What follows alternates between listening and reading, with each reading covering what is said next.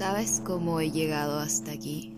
Pasando primaveras y otoños, veranos e inviernos malditos, hundida hasta el cuello bajo las sábanas, encogida en el asiento trasero del auto de mi padre, durmiendo un mes en una incubadora. ¿Sabes cómo he llegado hasta aquí? Arrastrándome hacia consultorios, escribiendo y gimoteando como una perrilla pequeña.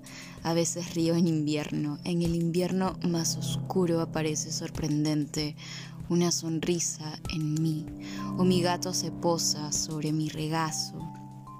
Es así, he debido aprender a amar la soledad y las sombras para poder vivir. Rompecabezas de mí, Victoria Guerrero Peirano. Una de las cosas que ignoro soy yo misma.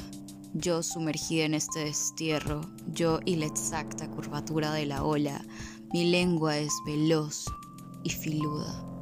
Atrapo fragmentos, palabras puntiagudas como óxidos y metiendo con la panza repleta sobre la hierba espinosa.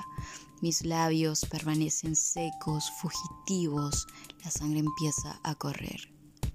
Pronto la sangre arderá en toda la casa, toda la sangre se deslizará como un río subterráneo y cubrirá mi vientre de amargura para aumentar este dolor.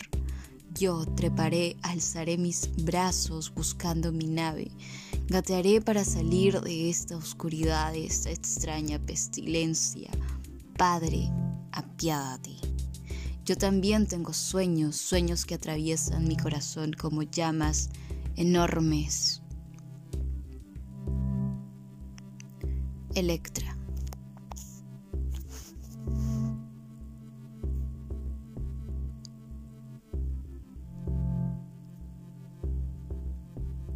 ¿A quién le importa la escritura de una mujer?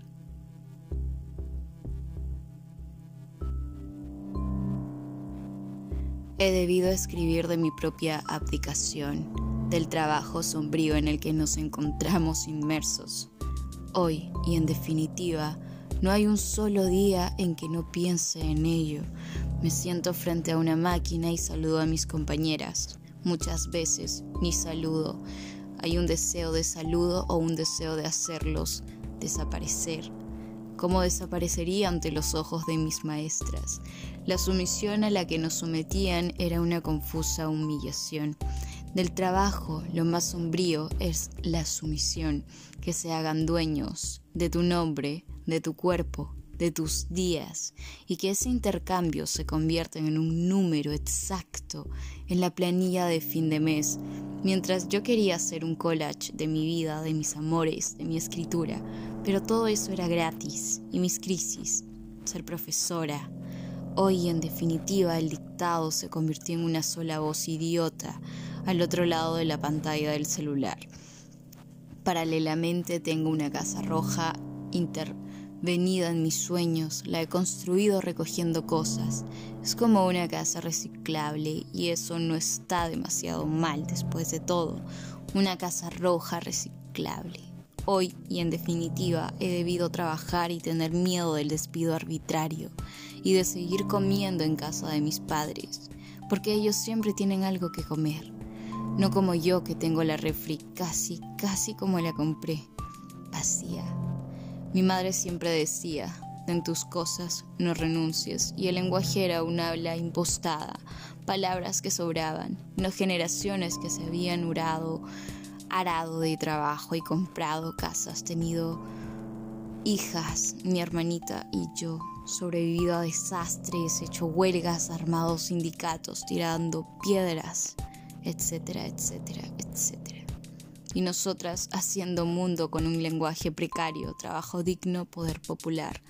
Improviso el fin de mes, improviso la casa, improviso el amor, pero otra vez y de ninguna debería yo estar en ese vocabulario, y mi cuerpo debiera acostumbrarse a este nuevo lenguaje de la carencia.